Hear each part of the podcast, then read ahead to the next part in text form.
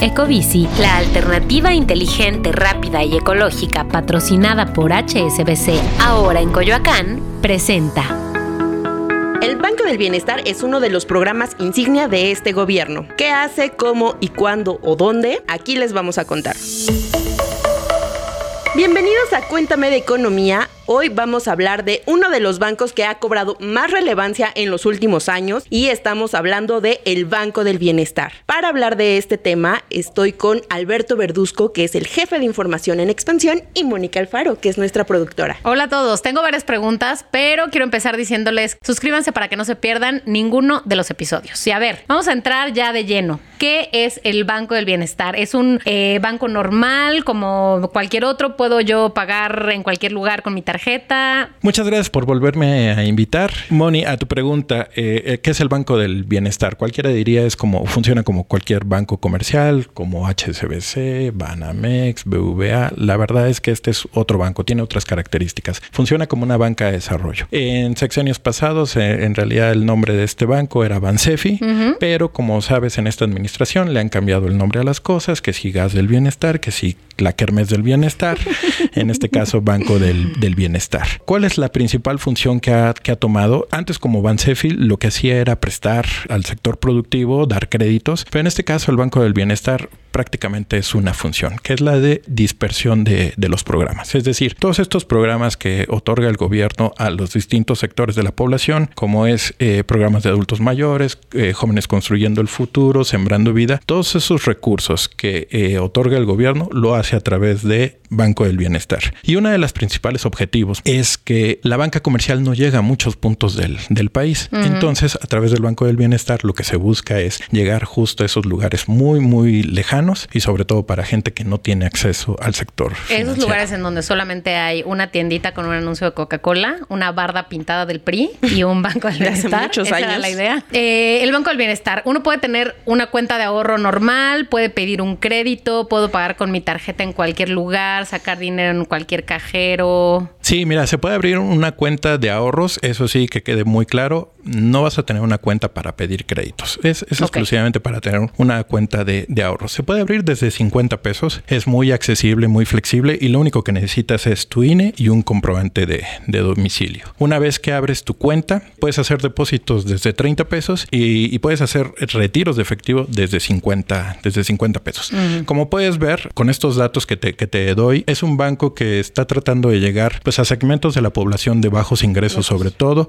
¿Para qué? Para que también tengan un poquito más de movimiento, un poquito más de conocimiento de lo que es el sistema financiero. Ojo con el tema de las comisiones, el Banco del Bienestar te va a cobrar 15 pesos por imprimir tu estado de cuenta, 30 pesos si quieres un histórico de tu, de tu estado de cuenta. Es decir, al final de cuentas funciona como un banco que también cobra por los servicios uh -huh. que presta, Comisiones. pero si lo vemos eh, desde el punto de vista como de, digamos, de lo que es el ecosistema financiero, es un banco que sí está muy adaptado para personas de menores ingresos. También te cobra 50 pesos cada, o sea, si dejas ahí abandonada tu cuenta, entonces... Es una comisión no, bastante alta. Sí, sí, sí. Esta cuenta que es de ahorro y que hay que especificar no tiene nada que ver con la de los programas sociales, esas no tienen comisiones, es la cuenta de ahorro del Banco del Bienestar. Requieres un saldo mínimo de 50 pesos al menos por seis meses y te prometen incluso intereses. Ahora, ¿Cuánto de interés me va a dar el Banco del Bienestar? Tampoco es tanto. Es uh -huh. el promedio de lo que hayas acumulado en los últimos seis meses okay. y está topado hasta 20 mil pesos. Y okay. también en caso de fallecimiento, el banco da a los beneficiarios una cantidad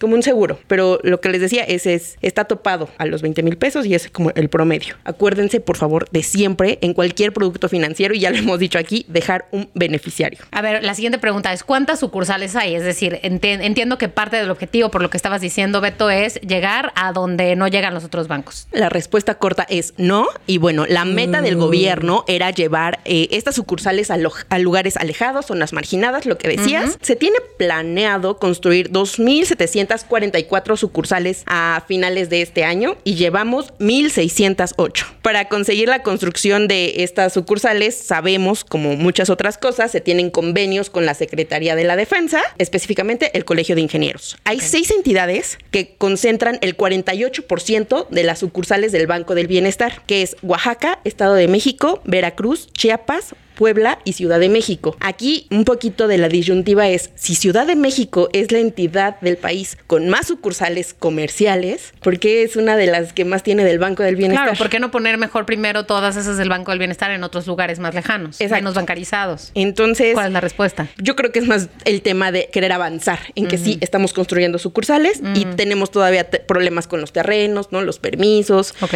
No es tan sencillo como pareciera en una promesa de campaña. Ok, entonces no sabemos si les va a dar, si les va a dar tiempo de cumplir. Pues parece que no, parece que no. Y además, pues la verdad también hay que entender un poquito que el mundo se ha vuelto más digital, eh, lo cual hace como yo creo más complicada la tarea de hacer físico este esfuerzo por tener el número de sucursales que ha prometido el Que el Banco el del. Bienestar tiene una aplicación, pero sirve para consultar tus movimientos y saldos. O sea, si tú quieres hacer transferencias, no funciona. No, no aplica. A ver, según datos eh, que yo leí en expansión.mx, el Banco de México reportó, voy a leer estas cifras, que las remesas que llegaron a México eh, ascendieron, estoy hablando del 2022, ascendieron a más de 58 mil millones de dólares. O sea, más que el año previo. México recibió este monto histórico el año pasado. ¿Qué onda con el dinero que llegaba a través del Banco del Bienestar? O sea, ¿qué tan buen papel jugaba ahí? Porque recientemente entiendo que desde finales de febrero dejó de proporcionar este servicio de remesas. ¿Qué tanto le va a afectar a la población? La participación era muy baja si tomamos en cuenta el total de remesas que llegaban a México y la verdad es que desde 2018 hasta la fecha ha ido eh, bajando. En 2018 el Banco del Bienestar tenía el 4.1% del mercado de remesas. Hasta el año pasado la cuota bajó a 2.4. Entonces sí, es muy poquito. Ahora la recepción de remesas se va a hacer vía financiera del bienestar, que antes era Telecom, donde podemos hacer nuestros pagos de servicios, ¿no? Un reporte de BBVA ha señalado que para hacer el cobro de estas remesas va a tener impactos en estas comunidades donde no ha- donde hay pocas sucursales. Es complicado. Sí es cierto, tenía muy poquita relevancia, pero sí funcionaba para quienes tenían una, una entidad cerca. Porque no tenían otras, otras entidades financieras cerca. Sí, porque- Y se los resolvía. Sí, aunque también hay que decir algo muy, muy importante, la proporción de, de personas que, que sacaban, digamos, las remesas a través del Banco del Bienestar era, un, era muy pequeña.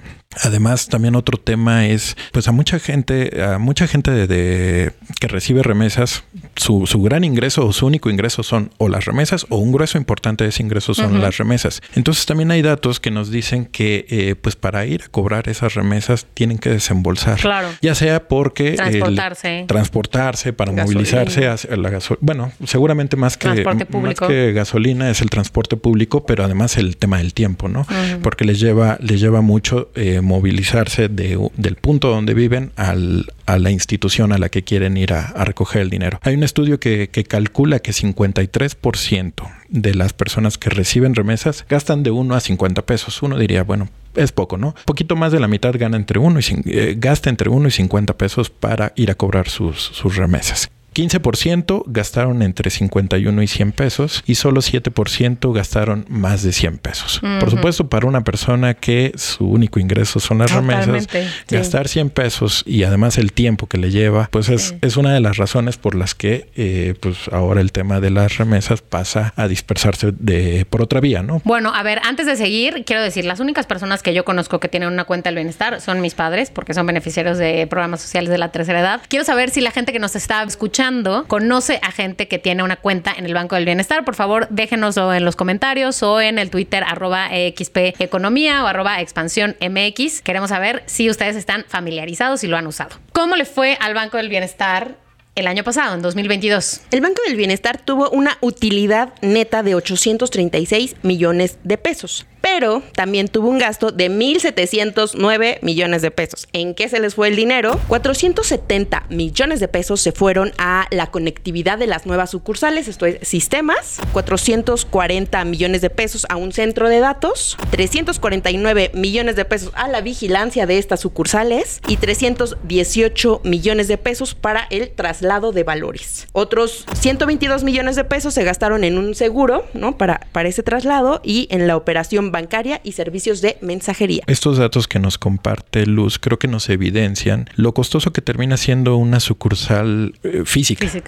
respecto a una digital. Por eso, en primera, los bancos comerciales no le entran, ¿no? No le entran a llegar a, a todos estos lugares. Y por eso le está costando el dinero que le está costando al Banco del Bienestar, al gobierno, tener estas sucursales. Por eso también creo que cuando preguntaba si eh, esta eh, meta de las Sucursales sucursales, se va a se va a lograr, yo creo que le están echando cálculos porque si resulta costoso. Ahora, todo este costo que ya le ha invertido el gobierno, eh, digo, porque este es un programa del, del gobierno, ¿no? Insignia de Andrés Manuel López Obrador. Este, la pregunta es, ¿qué va a pasar si para la siguiente elección federal no quedara eh, Morena a cargo de nuestro país? Pues esa sí será pregunta para quien quede, pero yo creo que sí, definitivamente eh, habrá que aprovechar la infraestructura física que, que se deje. Eh, yo creo que de todos modos, pues no está mal, pero sí habrá que poner en un balance si en cuanto al e ingreso eh, convendrá mantenerlas. Lo que sí es que seguramente pues mucha gente se está beneficiando pues con estas sucursales, pero habrá que ponerlo en, en balanza, ¿no? Sí, to- además de que mantener estas sucursales tampoco es barato. Y lo comentaste, O sea, vigilancia además, ¿no? Vigilancia.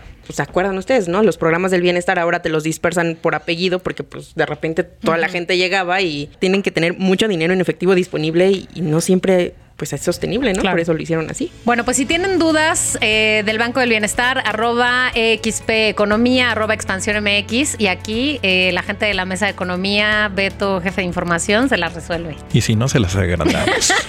Ya saben, compartan este episodio con alguien que sepan que tiene una cuenta del Banco del Bienestar y denle like si les pareció que la información es útil. Muchas gracias, amigos. Nos vemos.